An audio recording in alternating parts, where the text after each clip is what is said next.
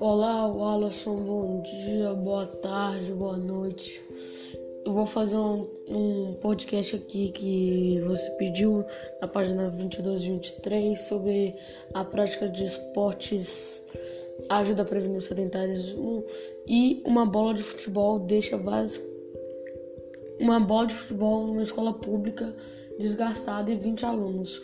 Como isso pode ajudar?